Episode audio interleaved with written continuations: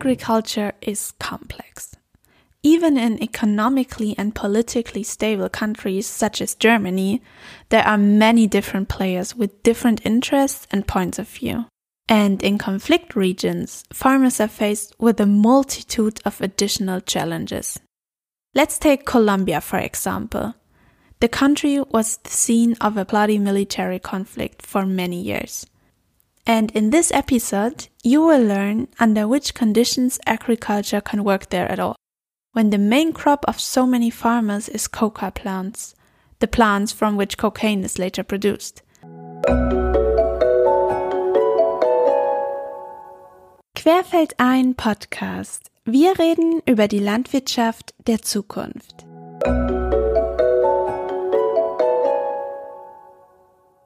Hello, Stefan. It's very good to see you. Thank you so much for being on our podcast today. What would you say are the biggest problems of agricultural systems in conflict regions? Yes, it's a good question, Julia. It's really a good question because if you ask this, then I would give you a typical scientific answer. It depends. What is mainly for developing countries in a nutshell lacking is proper inputs. That is also microcredits. It's it's money to to invest. It is also inputs then in terms of proper production.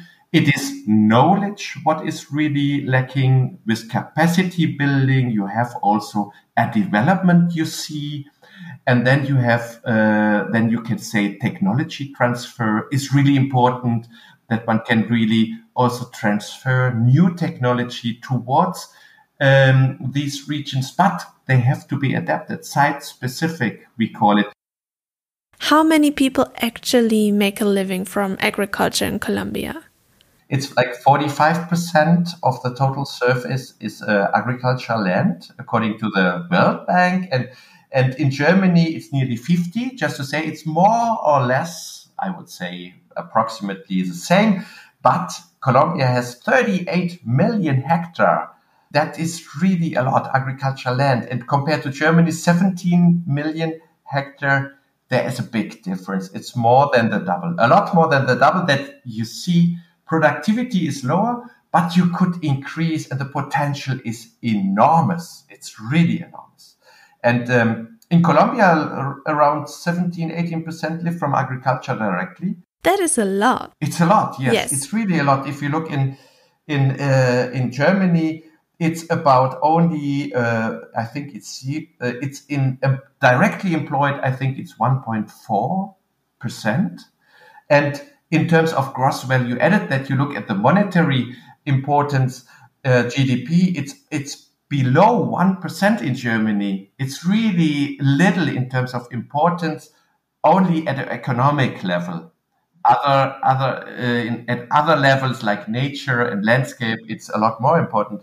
But in and in uh, in Colombia, it is uh, around between six seven percent of the total GDP is comes from stems from agriculture. That is really a high share. Also, they are depending also a lot on agriculture, both in terms of employment, but also in terms of the total uh, GDP. And it's quite interesting to see that the potential is really high Let's dive into this topic of peacekeeping a bit. What role does agriculture play in securing the peace in the country? It, there's a strong link between natural resources. You know, you can imagine this. If you draw a picture in your in your mind now and you say there's a proper region with a lot of trees, with a lot of rain, and uh, healthy soils and you know the ideal wonderful defragmented landscapes. You know we work at the landscape level um, a lot in this uh, and we want to have the sustainability in the land use systems. And if you draw this picture and you say everything is perfect then you see like in a fairy tale you see a wonderful landscape no? That's really beautiful and the people are happy they have enough food and uh, and they and then I say one step further, then it is a social peaceful region. And And this is exactly also a theory in science. And you will wonder now, there's a strong link between natural resources and social peace. If you draw now the other extreme and you say, ah, and now I, I close my eyes and I would say, um, yes, it's a very arid region. The people suffer from uh, they don't have enough to eat, and maybe there are also nomads coming, and with the you know the Maasai, for example, and they come and and the animals they eat the last produce they had the last harvest, and there are also animals coming, wild animals, and they destroy the entire plot what they have or they grown maize, and then you have a difficult situation, and then with overlapping land use rights you have also conflicts and then you have an unstable situation. And then you have, of course, a non social peace. I would say this is a conflict. Exactly. And, and this theory in, in research, in science, says yes, there is a close link between the abundancy, the richness of natural resources and social peace. And this is what we are exactly doing. And this is why we are also in Colombia that we say we have to stop the deforestation. We have to enrich and to stabilize the availability of natural resources. We have to stabilize also the microclimate at least. Um, and we have that the people can live from their own land and we have also to give the farmers, because they are holding the land and they are the carrier of peace, then also, if they feel well, they can also control regions. They can also maybe uh, have a function in the governance system, really to say, yes, here is deforestation, we have to control it.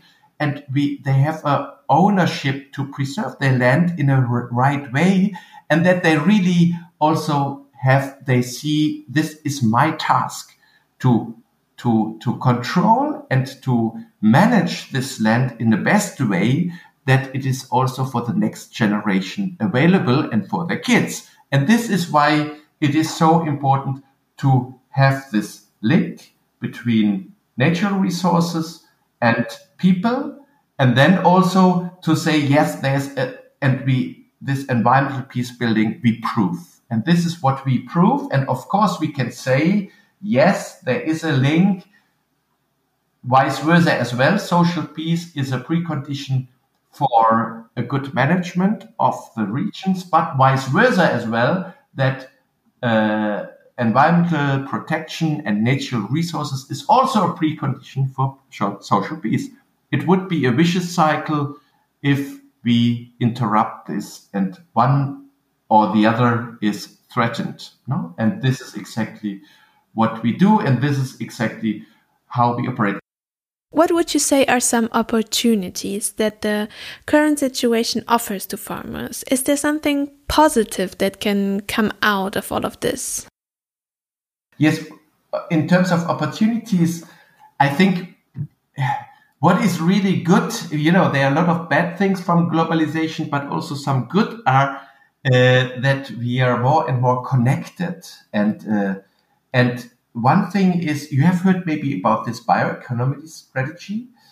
The, yes. But yes, the bioeconomy is something as opportunity, I would say now, as one example only. Uh, is that also in Germany, but also there's a European strategy, a worldwide strategy. There are number in number of countries of industrialized and also developing countries this bioeconomy strategy. And in a nutshell, it is that how can we find nature-based solutions? No, how we can really live from nature and generate income from this. And the and the thinking behind is that we want to get rid the fossil carbon. That means uh, oil, crude oil, and all the industry related industry and we want to substitute it from the bio-based uh, carbon footprint. That means that we say, if we generate from nature material, then we have a better CO2 balance. No? That we say, then we do not emit anymore that much CO2 compared to the plastic industry, for example. I, the example could be the inner inner piece from the from the car doors in the car industry. They are normally plastic, and it could be also maybe a material made out of plants, you know. And this is, for example, a testing to find solutions, nature-based solutions that help also to substitute plastic to, by uh, or replace them by uh, plant materials. That would be something what would be really ideal. And then also the people on the ground who sell this plant material could benefit from this value chain and they could generate income. That's a bit the idea. And, um, and this is fostered very much now at a policy level from Germany, from the European countries all over uh, to find these uh, solutions. And there are many solutions. I can give you some more example. For uh, uh for example, the textile industry that they do not use anymore like a synthetic uh, material. They use it a lot more um, from from plant materials. Um, then it could be also that medical products or the medicine uh, could stem also even more from from herbs, spices, and from special medical plants that will be also enlarged in the future. And it could be also um, very different thinking in um, aquaponic systems and also uh, systems with a marine uh, bio-based uh, industry. And all these solutions um, are then based out of grown plants or extracted chemicals, but from trees, from from plants, and pro- further processed um, um, chemical liquids that are needed in industry, whatever it is. But they stem from nature, and this is where one see yes, there might be also an added value then an added value for the people on the ground who hold this capacity of the, the nature resources. Now that's a bit the idea, I would say, as a solution. I would say a solution. And other solutions are, of course, uh, because you can you can also imagine as one farmer, if you hear these kind of strategies, they're not easily connected now to these kind of strategies. No, but but but also what I mentioned is uh, to just to look at the farming systems and to improve what they have and also the produce what they have, the harvest what the the farmers have, maybe to even get higher prices from these products um, than in local markets. That one say, oh, it is like cocoa or cocoa production or it's coffee production that will say, how can we connect to maybe the European market to have fair trade options and to have a certified solution? That means certified is, you know, these kind of traceability that we have fair products and we can, and they can, the farmers can get a higher price. And uh, that's, that's um, the idea of generating additional income and closing the living income gap. We call it this way. You know, there's a living income gap that you have enough to live and to close this gap and to find solutions for this.